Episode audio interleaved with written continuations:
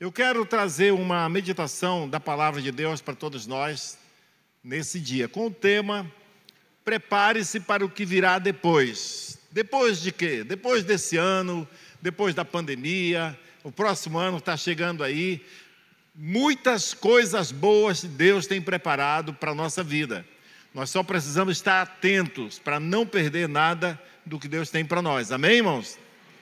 Eu quero fazer uma oração pedindo a direção de Deus para esse momento. Pai, eu me rendo a Ti nessa noite para declarar, Senhor, que as Tuas palavras são sempre verdade e é baseado nelas que nós queremos viver. Por isso eu te peço, nos dê sabedoria, discernimento e um coração humilde para receber a tua instrução. Abençoa a tua igreja nessa noite, em nome de Jesus. Amém e amém. Como eu estava falando, nós estamos nos aproximando do final desse ano. É, dentro de um mês e 20 dias aproximadamente, nós estamos encerrando 2021 e vamos dar início a 2022. E é muito importante a gente ficar bem atentos para não trazer para o novo ano que virá as coisas que não deram certo nesse ano, as coisas, as decisões erradas, aquilo que nós poderíamos fazer de melhor. E uma das razões porque eu estou falando agora, com bastante antecedência, para que nós possamos, com sabedoria, fazer uma análise da nossa vida, das decisões que tomamos em 2021, para que nós possamos entrar em 2022 já com planejamento antecipado para fazer aquilo que Deus nos chamou para fazer. Amém? Amém, irmãos?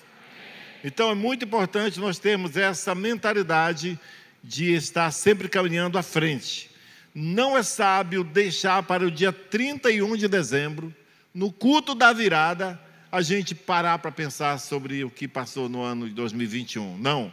Também não é bom deixar para o dia 1 de janeiro, porque é dia apenas de festa, de feriado, de descansar, e nós não vamos ter tempo de fazer uma boa análise. É bom fazer agora, é bom nos preparar agora. Sabe, é, é, com essa mentalidade que eu quero trazer para os irmãos essa conversa hoje aqui sobre preparando-se para o que virá depois. Mas eu quero começar lendo um texto de Salmos, Salmo 90, e é um lamento da comunidade de Israel, é também um pedido para que Deus tenha piedade deles e o ajude, abençoe seu povo. Então, o povo de Israel sempre usava os, os salmos como cântico das suas celebrações. Era a própria história, muitas vezes, que foi é, compilada como salmos ou hinos, que faziam deles aqueles cânticos que eles apresentavam a Deus. E nesse Salmo 90 tem tudo a ver, porque fala muito sobre tempo, fala sobre a brevidade da vida, fala sobre a eternidade de Deus, mas fala também sobre essa essa situação em que nós vivemos de, de uma vida corrida e tão rápida, que muitas vezes parece que as coisas passam, é, fogem do nosso controle. Para isso é importante a gente estar atento com Deus.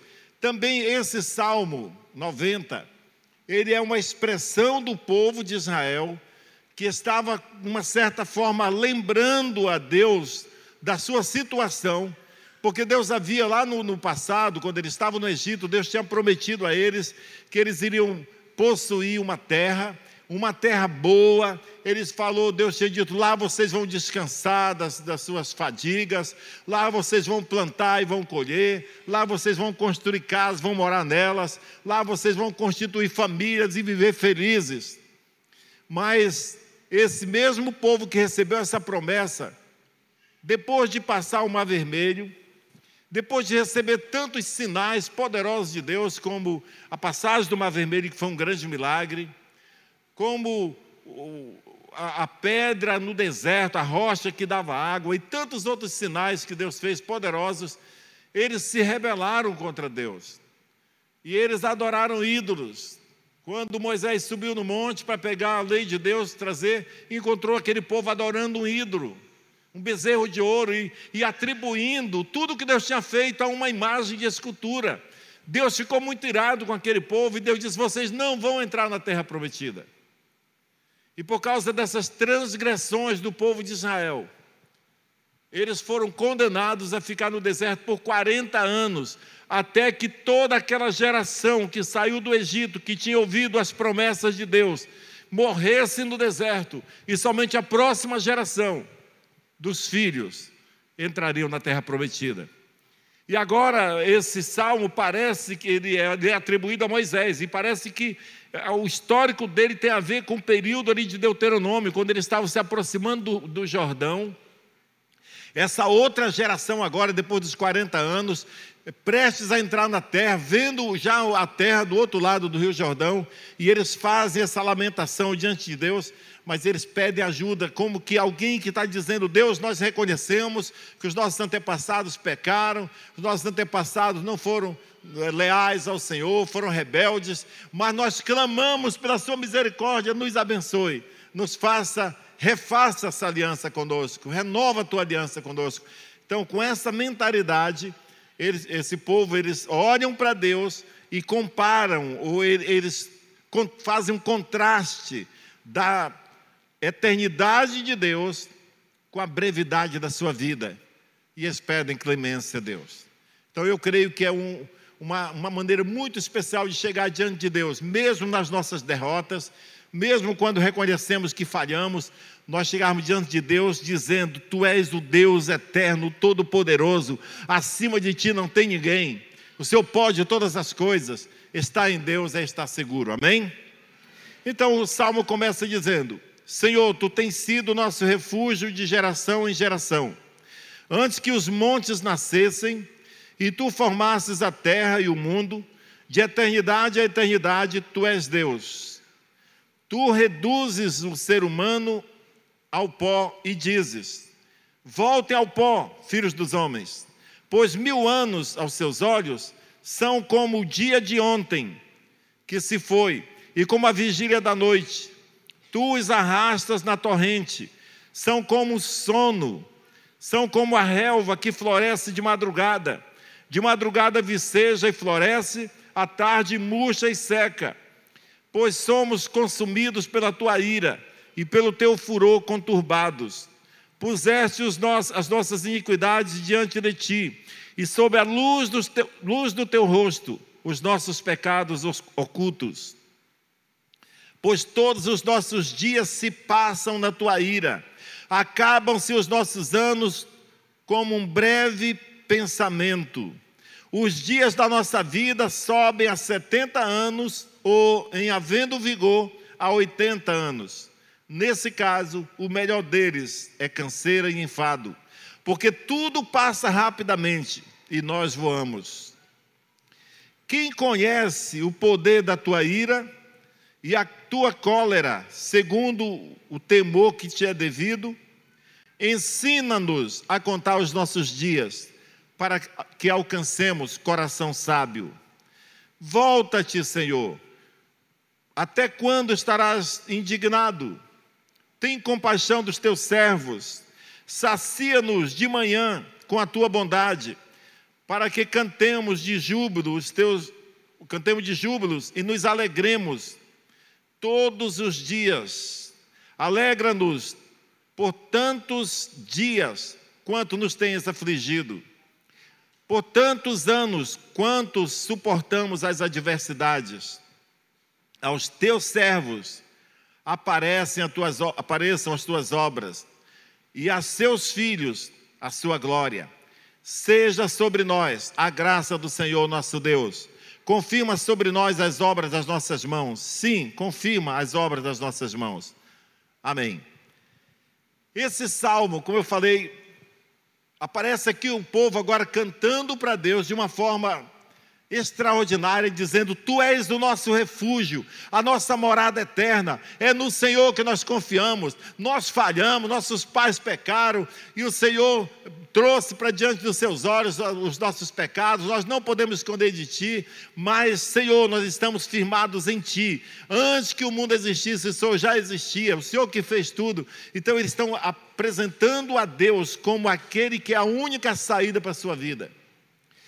E esse salmo mostra que esse momento aqui também eles apresentam, eles fazem um contraste da eternidade de Deus com a brevidade da vida humana, e eles deixam reconhecer que mesmo aqueles que vivem mais, eles comparam que mesmo que vivêssemos mil anos, que seria mil anos diante da tua glória? E eles evocam aqui essa situação do, do castigo de Deus, da punição de Deus sobre o pecado de Adão e Eva, que fez encurtar os seus dias, que fez com que a sua vida agora ficasse como um breve pensamento, como um sono. Um sono. Então, eles começam a clamar a Deus por misericórdia. E eles começam a dizer: Deus, nossos dias são tão passageiros, é como um sono, é como um breve pensamento, nós voamos. Tem misericórdia de nós, refaz a tua aliança conosco. Sabe, irmãos, eu creio que esse é um tempo que nós estamos vivendo também, que nós devemos clamar a Deus por aquilo que as nações têm feito, por aquilo que muitas vezes a nossa cidade tem vivido, se rebelado contra Deus.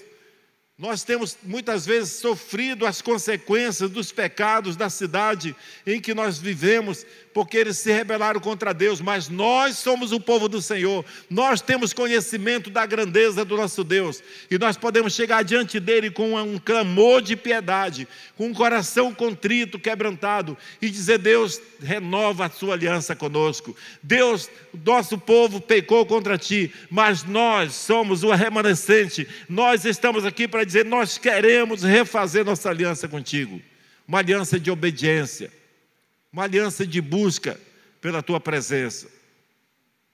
A consciência do quanto a vida é curta leva à sincera oração pela ajuda de Deus, sem a qual nenhum cristão pode fazer nada relevante, nada de importante e duradouro nessa vida. Sem a bênção de Deus nós não somos nada. Jesus disse: sem mim nada podeis fazer. E quando você observa que o tempo passa tão rápido, isso deve fazer com que no fundo da nossa alma flua, nasça uma oração, um clamor pela ajuda de Deus, para que nós possamos cumprir o propósito para o qual Deus nos chamou. Sabe, irmãos, Deus tem um plano, um propósito para cada um de nós. Quando o povo que diz, Senhor, confirma as obras das tuas mãos, Sim, Senhor, confirma as obras das tuas mãos na nossa vida. O povo está dizendo: nós sabemos que o Senhor nos criou para um propósito, nós nos desviamos dele, mas Deus faz de novo acontecer isso. Deus, aquilo para o qual eu fui criado, me, me ensina a contar os meus dias, para que eu possa aproveitar o máximo do potencial da minha vida. Contar os dias, ter um coração sábio, é ter a habilidade e a graça de Deus para saber extrair da nossa existência, da nossa vida, tudo aquilo que ela pode oferecer em Cristo Jesus. Todo o potencial que Deus estabeleceu, porque quando Deus criou cada um de nós, Deus sabia, eu estou criando essa pessoa para ela suprir uma necessidade na geração dela. Cada um de nós, com as nossas profissões, não estou falando agora de vida religiosa, não estou falando aqui de, de culto, de religião. Estou falando da sua vida, da minha vida. Para que você foi criado por Deus? Você foi criado para suprir uma necessidade na sua geração. E cada um de nós, com as nossas vocações, com os nossos chamados, devemos ser úteis para fazer com que a comunidade em geral seja abençoada. Por exemplo, você já pensou se na nossa geração não tivesse ninguém com a vocação de ser médico? Você já pensou se nessa geração não tivesse ninguém com a vocação de ser piloto de avião? De ser pedreiro para construir nossas casas, nossa igreja? Se nossa, nessa geração não tivesse ninguém com a habilidade de ganhar dinheiro, como seriam os empregos? Como que as pessoas sobreviveriam? Sabe, quando você reconhece que a sua vocação, o seu chamado, você existe nessa igreja, nessa cidade, nessa vida, nessa geração, para fazer aquilo que Deus te planejou. Se você tem a habilidade de ser um grande empresário, saiba que o trabalho das suas mãos vai render muitas graças a Deus. Quando as famílias lá nas suas casas estiverem dizendo obrigado, Deus, pelo almoço, pela refeição, porque o pai da família, ou alguém daquela família trabalha naquela empresa, recebeu seu salário e está abençoando seus filhos. Nós não devemos ser considerados cristãos só quando estamos na igreja, no prédio adorando a Deus. Isso não entra nem em questão, todo cristão faz isso. Mas o verdadeiro cristão, ele ele expressa isso em tudo que faz. A Bíblia diz: tudo o que fizerdes, fazei para a glória de Deus. Quer comais, que bebais ou façais outra coisa qualquer. Se você é um, um, um profissional, o que você está fazendo está glorificando a Deus, porque está abençoando a vida de outras pessoas. Amém? Então, é muito importante a gente saber que Deus se interessa sim pelas atitudes, atividades da nossa vida, do dia a dia. Deus se interessa sim pela sua empresa, pelos seus empreendimentos. Deus se interessa sim pelo que vai acontecer amanhã na sua casa, como virá o sustento para sua família. Deus se interessa sim por você se preparar nessa vida para ser o melhor, para abençoar a vida de outras pessoas. Nós precisamos ser proativos e estar atentos à estação que nós estamos vivendo. Há tempo para tudo. Sabe, o agricultor não fica esperando cair as primeiras chuvas para poder preparar a terra para plantar. Não! No tempo da estiagem, quando o sol é escaldante, quando o verão está tinindo, é que o agricultor está trabalhando, preparando a terra, sonhando com as primeiras chuvas que Deus vai mandar, e nas primeiras chuvas ele está com a terra pronta, ele semeia a sua semente e ele vai aguardar o crescimento que Deus vai dar, e ele vai celebrar depois. Existe o tempo para preparar a terra, o tempo para semear, o tempo para podar, para cuidar, o tempo de colher e o tempo de distribuir o produto que foi colhido. E Deus é que dá o crescimento para tudo isso. Mas é preciso que cada um de nós estejamos preparados. Por isso que eu estou falando agora, isso. todos os anos nós falamos alguma coisa relacionada a isso. O ano vai acabar. O que você está fazendo para produzir melhor no que vem? Para ser melhor para sua família, para ser melhor para sua comunidade, para ser um melhor cristão, para ser um melhor marido, um melhor pai, um melhor filho, um melhor pastor, um melhor líder de célula, um melhor discipulador um melhor empresário, um melhor funcionário. Amém, irmãos? Você já pensou toda essa comunidade? Esse é o quarto culto de hoje. Quatro prédios desses, cheios de pessoas. Você já pensou essa multidão, todos trabalhando harmoniosamente, suprindo a necessidade uns dos outros? A Bíblia diz: aquele que tinha mais, não sobrou e o que tinha menos não teve falta, porque um supre a necessidade do outro, cada um se ajudando em Cristo Jesus. Isso é muito maravilhoso. Então, é hora da gente parar para pensar e ver o que nós vamos fazer para o ano que vem. Mas antes do ano que vem, esse ano precisa ser avaliado para a gente não tomar, não fazer decisões erradas, não repetir as decisões erradas que nós porventura tomamos esse ano. Então, nós não podemos ficar na inércia, parados, sabe, irmãos? Tem muitas distrações hoje em dia, principalmente para os jovens. Tem pessoas que estão jogando fora seu tempo com coisas banais, com internet, com, sabe, a internet é um instrumento de Deus para melhorar a nossa vida. Sabe, através da internet nós poderíamos estar produzindo muito mais. Através dos recursos que nós temos, nós devemos estar fazendo muito mais para Deus e para os irmãos. A Bíblia diz que até as formigas se previnem para não passar fome.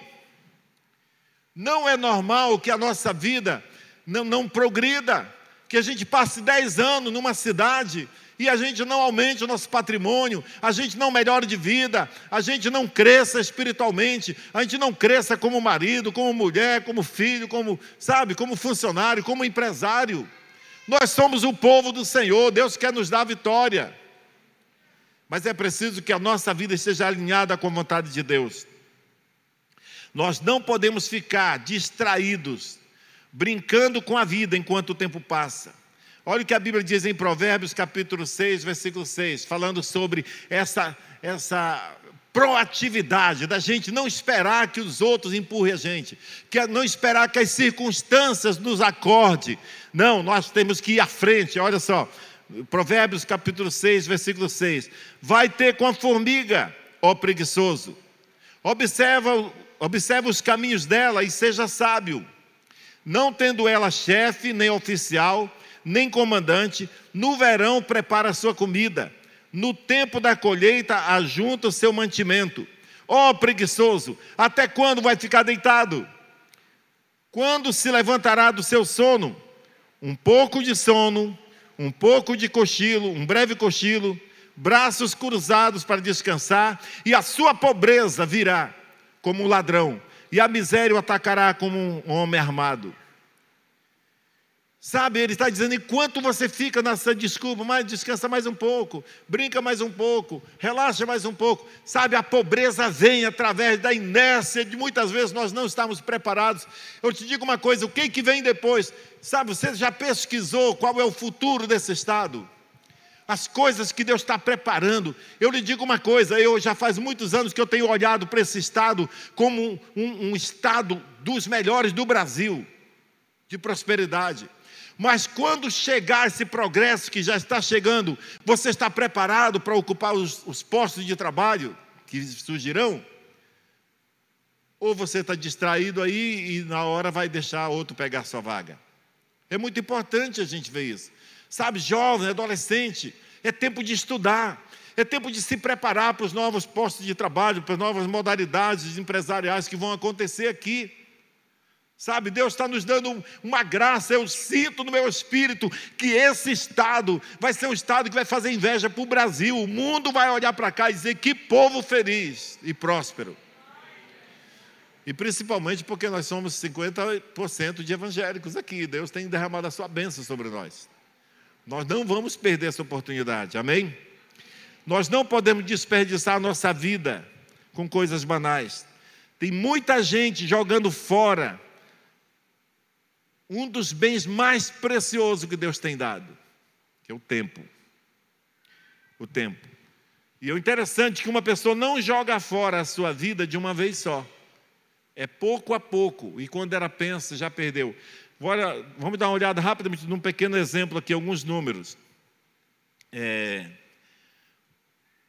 Exemplo de uma pessoa que passa duas horas por dia na frente da TV ou na internet. Duas horas por dia, se não for trabalhando. Estou falando daquele que fica só curtindo, olhando coisas, sabe, sem futuro. Duas horas por dia na frente da TV ou na internet, sem um propósito. Em uma semana são 14 horas. Em um mês são 56 horas perdidas. Em um ano são 672 horas perdidas. Em 14 anos são 9.408 horas. Dividido por 24 horas dá 392 dias, mais do que um ano perdido em 14 anos. Se alguém ficar só duas horas. Porque nós não pegamos todos esses recursos que nós temos e vamos usá-lo para a glória de Deus.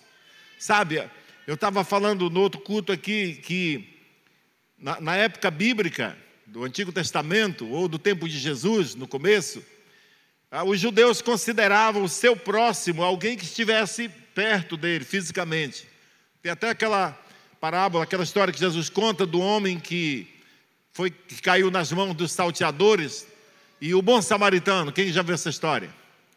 E o homem que estava caído lá, é, ele foi socorrido depois por um samaritano, mas antes do samaritano passar, passou um sacerdote, passou um levita, passou alguns judeus lá, que a Bíblia diz que eles passaram de largo, eles desviaram para ter uma distância considerável que os tornava é, isento porque era, pela lei era considerado próximo daquela pessoa só quem chegasse fisicamente perto dele, a um, alguns metros.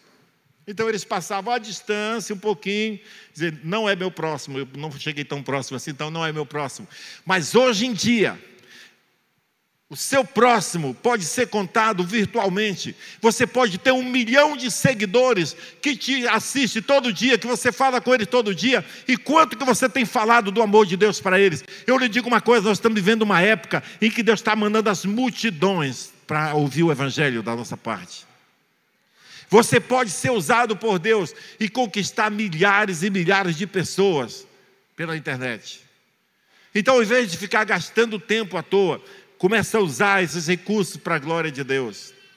Começa a pensar que esse ano que vai chegar, você vai fazer muito mais do que fez esse ano. Eu creio que esse é um momento propício para fazermos uma análise de como nós gastamos o nosso tempo nesse ano que está passando, para que nós possamos aplicar e investir com sabedoria o nosso tempo no ano que vem, em 2022, fazendo a obra de Deus, sendo bom vizinho, ajudando as pessoas, ajudando a nossa cidade. Isso é muito importante. Tempo é como dinheiro.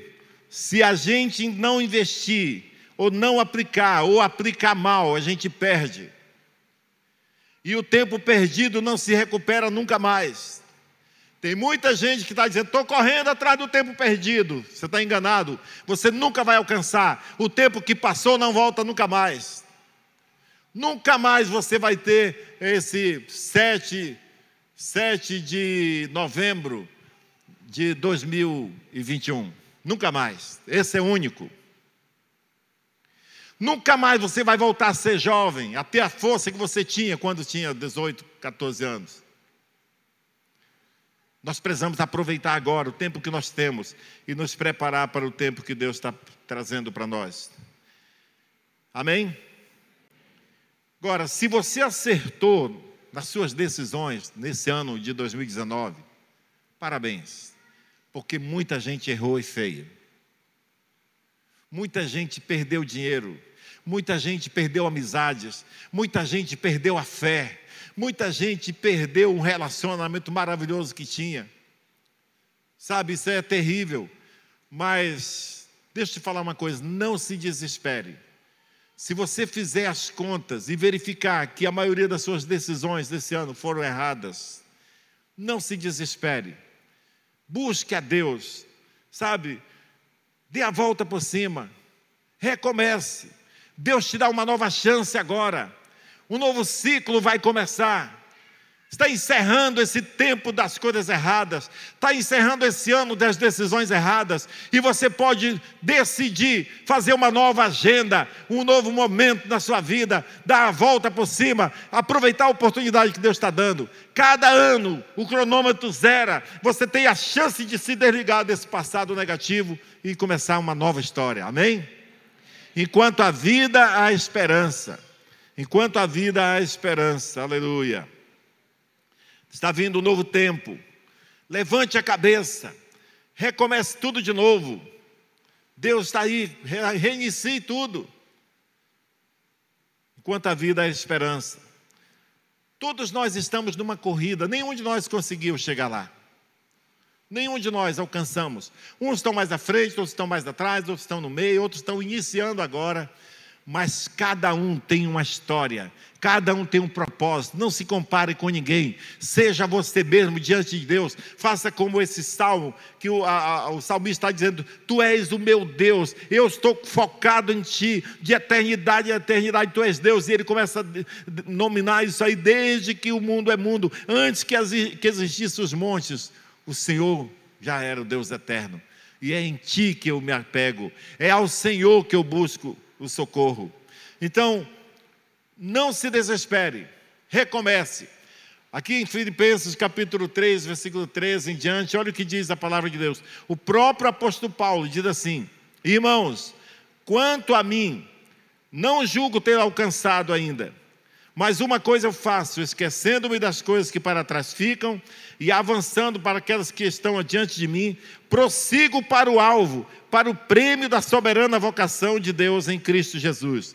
Ou seja, Paulo está nos dando um exemplo, uma ideia, de a gente não ficar preso, lamentando o passado. Estou falando hoje aqui sobre decisões erradas, forma errada de viver, para a gente identificar isso, botar isso para o passado e começar olhando para frente. O apóstolo Paulo diz: Eu não fico preso ao passado, esquecendo-me das coisas que para trás ficam e avançando para aquelas que estão adiante de mim, prossigo para o alvo. Assim como o atleta que foi para as Olimpíadas do Japão em julho, ele estava pensando: eu vou ganhar a medalha de ouro, eu vou conquistar aquele ouro. E ele se esforçou, e foi, e quase chegou lá, mas não chegou.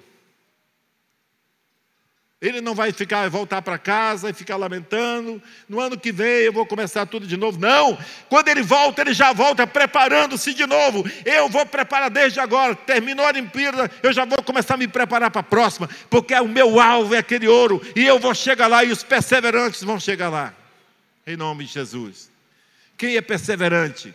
Quem é ousado? Quem conhece o Deus que possui, o Deus que habita dentro de você? A Bíblia diz que o, o Espírito que ressuscitou Jesus dentre os mortos, o mesmo Espírito habita em nós. Nós podemos todas as coisas naquele que nos fortalece. O profeta Isaías 43, 18 diz: Não vos lembreis das coisas passadas, nem considereis as antigas. Você é uma nova criatura. As coisas antigas já passaram, tudo se fez novo. Eu quero falar rapidamente alguns princípios que nos ajudarão a abandonar, deixar essa mesmice de uma vida sem propósito. Você quer sair, porque irmãos, tem gente que pensa: não, eu nasci para ser assim. Ninguém nasceu para ser assim. Todo, todos nós nascemos com potencial dado por Deus para produzir, para sermos bem-sucedidos na vida. Olha o que a Bíblia diz aqui em. É, primeiramente, vamos fazer um comentário aqui, um, alguns princípios. Primeiro princípio, para você começar a, a caminhar por um rumo certo. Não importa o que fizeram com você, dê a volta por cima, resolva o seu passado o pastor Costa dizia assim: não importa o que fizeram com você, o que importa é o que você vai fazer com o que fizeram com você. Não fique se lamentando o passado, não fique chorando o leite derramado, não fique preso a esse passado, sabe? Dê a volta por cima. Não há nada pior do que terminar um ano sem perspectiva de mudança. Entra ano e sai ano. Chega no dia 31 de dezembro, no culto da virada, Aí que a gente vai lamentar que esse ano foi um desastre para mim, que Deus me ajude, que o ano que vem seja melhor. Como se você não se planejou? Como se você não identificou os pontos que precisam ser mudados? Só tem uma forma do passado não te acompanhar: é resolvendo corretamente. O passado tem que ser resolvido e deixado para lá. Se esse ano você fez negócios errados, não deu certo, sabe, tem que resolver e acabar com todas as pendências, deixar ele para lá para você estar tá livre para seguir para o próximo alvo. Como desprender-se do passado? Resolvendo as pendências. Tem dívidas? Renegocie essas dívidas. Vá atrás do seu patrão, daquele para quem você deve, e renegocie com ele. Diga: Eu quero pagar, não tenho condições agora, vamos fazer um plano. Renegocie e deixe tudo resolvido para você ter um, um norte, para você ter um caminho para avançar. Relacionamentos quebrados, faça as pazes, se humilhe se for preciso, peça perdão, assuma o erro e faça as pazes, resolva os relacionamentos quebrados. Não viva justificando o seu fracasso em nome de uma experiência vivida antigamente, no passado distante. Tem pessoas que têm 10 anos de crente, 50 anos de vida, estão dizendo: ah, pastor, nunca vou para frente, porque quando eu era adolescente, fizeram um bullying comigo lá. Irmão, pelo amor de Deus, você é uma nova criatura em Cristo, você é uma nova pessoa, você tem o Espírito de Deus habitando em você, você nasceu de novo. Antes você não era filho de Deus, antes você era uma criatura cheio de problemas, mas agora você é filho de Deus. Levante a cabeça, deixe o passado para lá e avance para o alvo em Cristo Jesus. Você tem um Deus poderoso a seu favor. Deus está do seu lado. Aleluia. Aleluia. Deus é poderoso. Deus está do seu lado. Recomece as boas ações que você parou. Reveja tudo que, que deve ser revisto. Um novo ano está se aproximando rapidamente e com ele novas oportunidades. Jovens, você está se preparando para o futuro? Sabe, novas oportunidades profissionais, empresariais, novas modalidades de negócios vão surgir. Se prepare para os novos mercados de trabalho, energia solar, sabe? É, é, é a coisa do momento, 5G, tanta coisa vai acontecer, as oportunidades vão surgir e você precisa estar preparado na hora certa. Senão vão vir outros para ocupar o seu lugar. Ah, pastor, mas ficar preparado para ganhar dinheiro é espiritual? É sim, muito espiritual.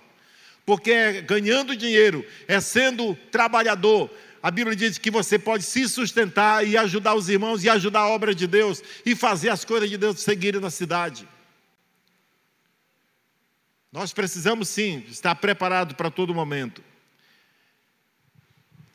Vivemos na era do conhecimento. É hora da gente sonhar de novo.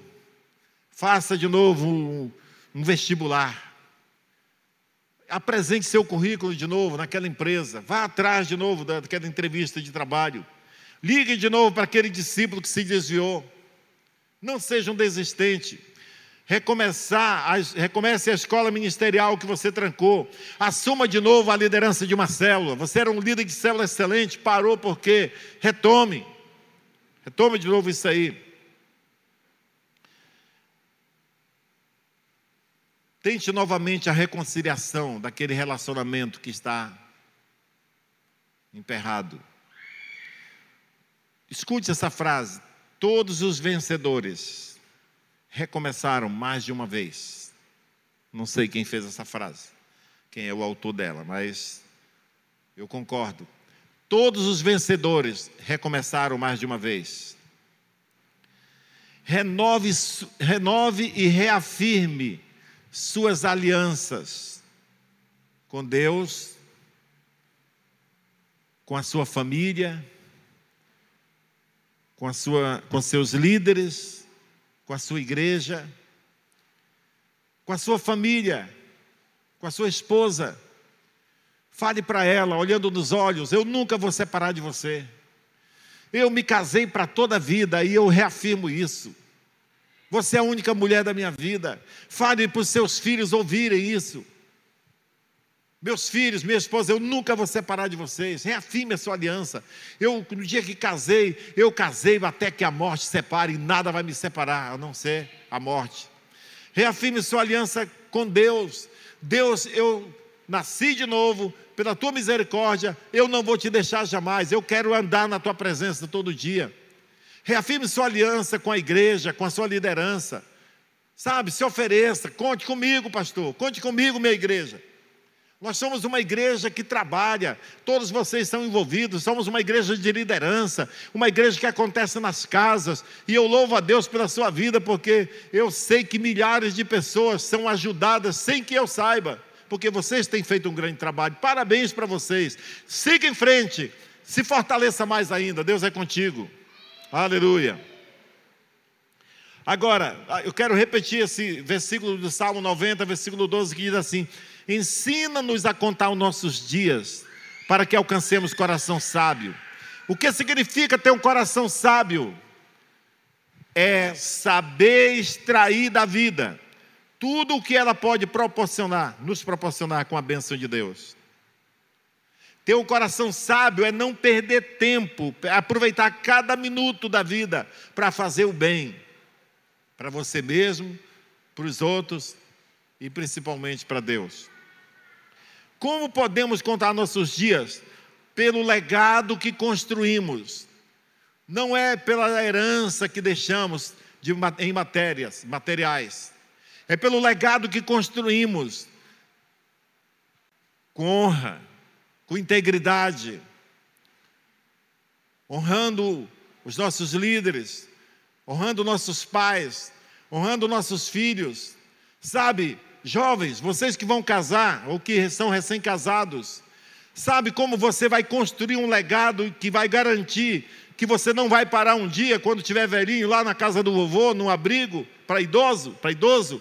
Se você construir uma família com honra, se você construir um legado de autoridade familiar, de uma ordem divina no lar, onde a mãe é respeitada, o pai é respeitado, os filhos são tratados com honra e amor e vice-versa, você estará construindo uma família que te garantirá um futuro honroso. Isso é um legado. Mas muitos não têm se preocupado com essas coisas, têm vivido a sua vida de qualquer jeito, têm perdido essa oportunidade. É muito importante nós estarmos preparados. Eu quero encerrar com esses versículos aqui de Efésios, capítulo 5, versículo 14 a 17, que diz: Desperta, tu que dormes, levanta de entre os mortos e Cristo te iluminará. Ele está falando para aqueles que, que estão assim vivendo relaxadamente, anestesiados. Desperta, tu que dormes, levanta-te dentre os mortos e Cristo te iluminará. Tenham cuidado com a maneira como vocês vivem, não como não sejam como insensatos, mas como sábios, aproveitando bem, ao máximo, cada oportunidade, porque os dias são maus. Portanto, não sejam insensatos, mas procurem compreender qual a vontade do Senhor. Para que, que eu existo nessa geração? Qual é a obra que Deus quer realizar através de mim? Procure descobrir qual o seu propósito, aqui na igreja, na sua casa, na comunidade. E sirva nesse propósito, para que Deus possa levantar você como um baluarte nessa cidade, nessa geração. Se organize, planeje seu dia. Sabe, irmãos, Tiago, capítulo 4, versículo 14, diz assim: que é a nossa vida? Sois apenas como uma neblina que aparece por um instante e logo se dissipa. É isso é a nossa vida. Então, alguém disse que nós só temos uma vida e ela logo passará. Somente o que é feito por Cristo é que permanecerá. Então eu quero convidar os irmãos para esse, esse domingo, hoje, encerrar esse momento aqui, esse culto, e voltar para as nossas casas pensando que nós estamos vivendo num momento urgente, temos que ver o que, que nós vamos fazer. O ano está terminando, eu preciso fazer um balanço. O empresário faz um balanço da sua empresa, o investidor ele, ele aplica e ele faz levantamento para ver como é que estão as suas aplicações, seus rendimentos. É preciso fazer assim com a vida. Mais importante do que dinheiro, a nossa vida é diante de Deus. Amém? Eu quero orar por vocês nessa noite. E eu quero fazer algumas orações declarando em nome de Jesus a bênção de Deus em cada área da sua vida. E nós vamos cantar essa canção que diz Amém. Que a bênção do Senhor seja sobre você. E quando nós estivermos cantando, você vai, vamos ficar em pé, você vai ficar estendendo a sua mão para os outros, para um e outro, dizendo que o Senhor te abençoe e te guarde. E eu quero fazer essa oração agora. E logo em seguida nós vamos cantar.